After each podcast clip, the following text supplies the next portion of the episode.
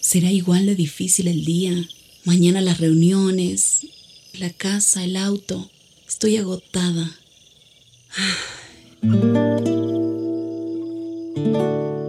No importa cuántas cosas me hayan angustiado hoy. Me acercaré a Él porque Él tiene descanso para mi alma y mi mente. Cuando mi corazón está tranquilo, puedo escuchar su voz en quietud y confianza. Mi fortaleza está en descansar en Dios. Ven a descansar.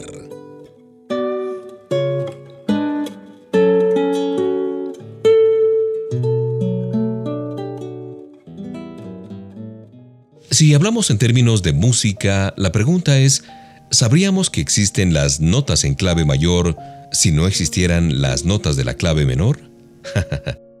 es cuando brota de los corazones de aquellos que han recibido una canción en la quietud de la noche, canción que el músico principal les ha enseñado. Y es que cuando las cuerdas del corazón están tensas por un dolor y las soplan los vientos de la tristeza y la prueba, entonces, desde los oídos humanos podemos percibir la música de Dios. Las lágrimas se transforman en melodía y la oración sube desde nuestro corazón. Ayúdame, oh Señor, para que todas mis penas y aflicciones se conviertan en música para el mundo. Enséñame a entender la música celestial. Concédeme la gracia de ensayar muchas veces el eterno Aleluya. Aleluya, para que tenga un lugar en el coro celestial y pueda unirme a los que cantan una canción nueva. La señora Mary Tracy escribió un lindo verso que dice lo siguiente, Señor, cuán vulgar parece mi calvario cuando considero el tuyo. Solamente Simón el Cirineo te ayudó a levantar la cruz, pero muchos llevan la mía. No he sido vilipendiada ni ridiculizada y a lo largo del camino muchas personas anónimas me han enjugado las lágrimas. No tengo heridas de clavos en las manos ni espinas en la frente, y ángeles hay que van conmigo para suavizarme el camino. Pero tú, golpeado, molido, sangrante, Señor mi Dios, cuando te miro pienso, ¿cómo me atrevo a llamar Calvario a esta vida mía tan protegida que vivo y no considerar tu verdadero Calvario? Esto nos permite elevar un cántico nuevo de gratitud al Señor, que llevó en la cruz todos nuestros sufrimientos. Qué bueno que estés conmigo aquí en HCJB, viniendo a descansar en la palabra de Dios y en estas melodías preparadas para ti.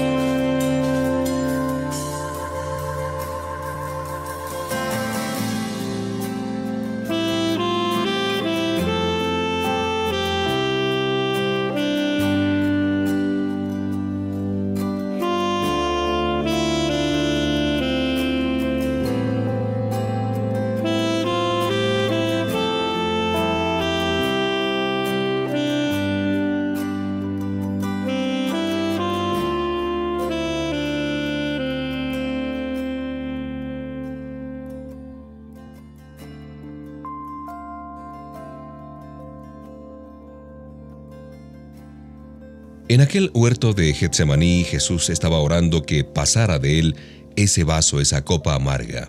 Si era la voluntad de Papá Dios, pero mientras oraba, comprendió que no era la voluntad del Padre y se rindió definitivamente a él. Getsemaní es una perpetua seguridad de que si Dios permite el sufrimiento, no es por falta de amor. ¿Cuántos golpes y sufrimientos evitaría uno si pudiera ver lo que Job comprendió en sus horas de más profundo dolor, cuando no había quien tendiera su mano sino solo Dios? Él vio aquella mano en el terrible silencio de su hogar saqueado y su fe alcanzó su clímax cuando el que fuera poderoso príncipe del desierto, sentado en cenizas, pudo decir, Aunque me matare, en él confiaré. El Señor dio y el Señor quitó. Bendito sea el nombre del Señor. Hay un poder extraño y sobrenatural que no hemos podido descifrar por la razón humana. No hay otro camino para alcanzar estas bendiciones inapreciables, maravillosas, gloriosas. Ellas llegan por el camino que pasa por el monte Calvario. Tú y yo nos podemos imaginar a Jesús en aquel huerto. Se arrodilló juntas las manos en el Getsemaní sombrío, bajo las ramas de un frondoso olivo, dormidas las flores, su cabeza gacha. Los pájaros nocturnos acallan su grito y en el silencio su mente recorre los siglos. Su pasado está lleno de traición y tristeza, de mañana dolor y tormentas. Pero él se arrodilla, sereno, tranquilo, bajo el árbol que contempla una lucha de significado eterno. No se haga mi voluntad, sino la tuya.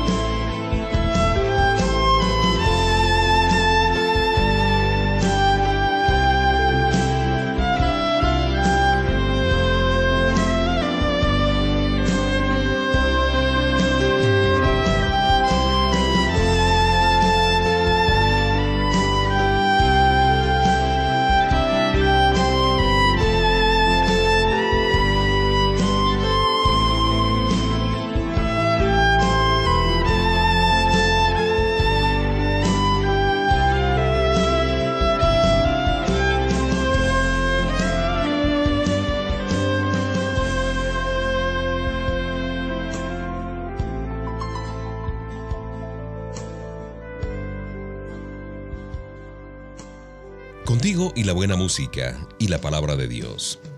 El día más radiante del mundo es el de la resurrección de Jesús.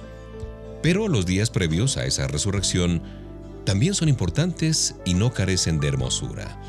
El día de la resurrección sí es un día de triunfo, de victoria, pero los días que conducen hasta ese triunfo están cargados con un profundo significado y un sentimiento quizás más profundo.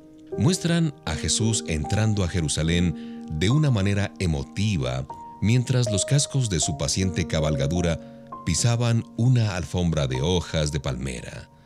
Acto seguido celebraron la última cena cuando Jesús, que sabía ya la cercanía del fin de su vida en esta tierra, partió el pan con aquellos que amaba hasta lo sumo. Allí está ese día, cuando Jesús oraba en el huerto y fue besado por un traidor y traicionado por un amigo. Allí está el otro día que coronó con espinas al supremo sacrificio. Allí está el sábado, el sábado santo que conocemos popularmente, un periodo de dolor, de paciencia y de oración. Y luego aparecen los lirios en flor, los pájaros entonando sus cánticos cuando se acerca la resurrección. Los días previos a la resurrección nos enseñan a recibir el aplauso con mucha humildad. Pronto se disipa en el crepúsculo del olvido. Y nos enseñan que debemos ser mansos como lo fue Jesús de Nazaret. Piensa un poco en lo que hemos hablado mientras disfrutamos de esta bella melodía.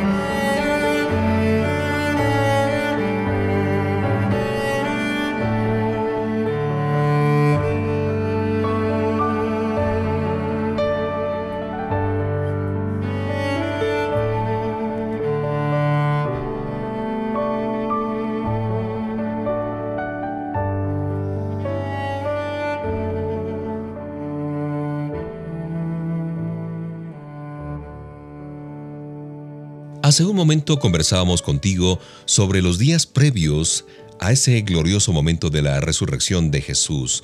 Días que fueron importantes, horas que son trascendentales también. Los días previos a la resurrección nos enseñan a recibir el aplauso con mucha humildad.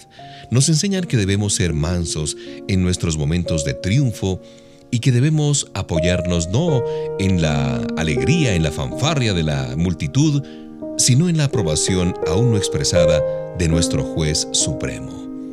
Y esto nos enseña paciencia, tolerancia, no al estilo de Poncio Pilato que se lavó las manos y dejó que las cosas siguieran su curso.